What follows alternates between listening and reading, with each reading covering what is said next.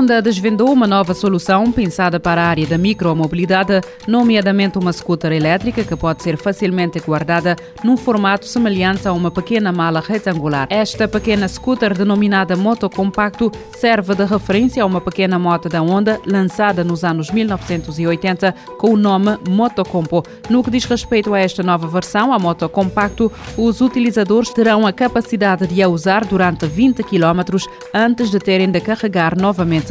A Honda Moto Compact tem uma velocidade máxima de 25 km h um valor que consegue atingir em 7 segundos. Esta scooter pesa pouco mais de 18 kg. A Honda refere que a Moto Compacto estará disponível até o final do ano com o preço de 995 dólares.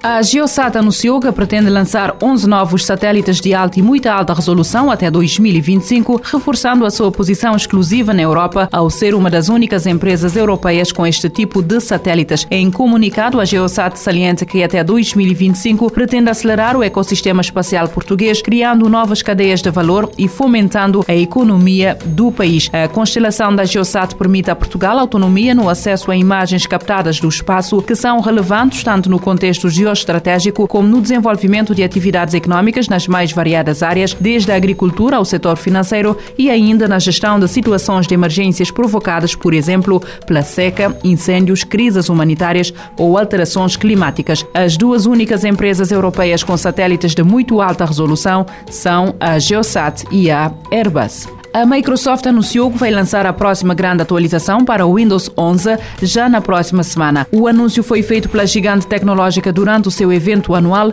Entre as principais novidades está o Windows Copilot, uma funcionalidade da inteligência artificial já presente no navegador Edge e que agora também estará presente em todos os aspectos da experiência do Windows 11. Graças ao Copilot será possível escrever mensagens de texto a partir de informações disponíveis no calendário do Windows, gerar playlist no Spotify e também realizar compras online com base apenas numa fotografia. Esta atualização do Windows 11 também aplica mudanças em outras áreas do sistema operativo. O explorador de ficheiros será renovado, a aplicação do Paint terá direito a algumas funcionalidades novas e os utilizadores de canetas Stylus terão o modo Ink Anywhere que permite interagir de forma inédita com o sistema operativo por via deste acessório. O lançamento está marcado para 26 de setembro. O governo governo e a Microsoft assinaram em Nova York um acordo que permite impulsionar a economia digital e promover o impacto social em Cabo Verde. Trata-se de um programa de apoio e aceleração da transição digital nos países africanos convergente com os Objetivos de Desenvolvimento Sustentável.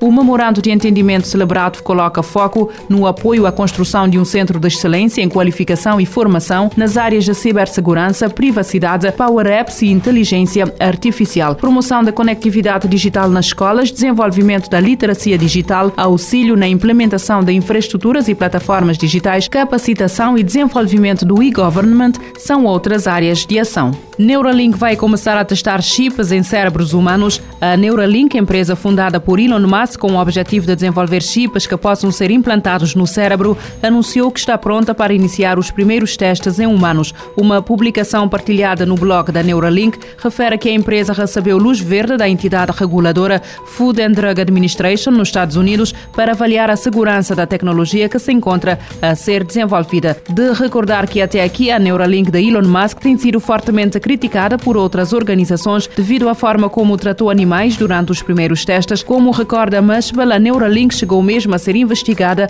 e acredita-se que desde 2018 a empresa tenha morto aproximadamente 1.500 animais, nos quais se incluem ratos, macacos e porcos.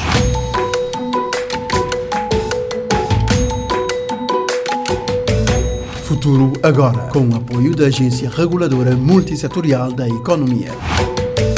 Este programa está disponível em formato podcast no Spotify e em radiomorabeza.cv.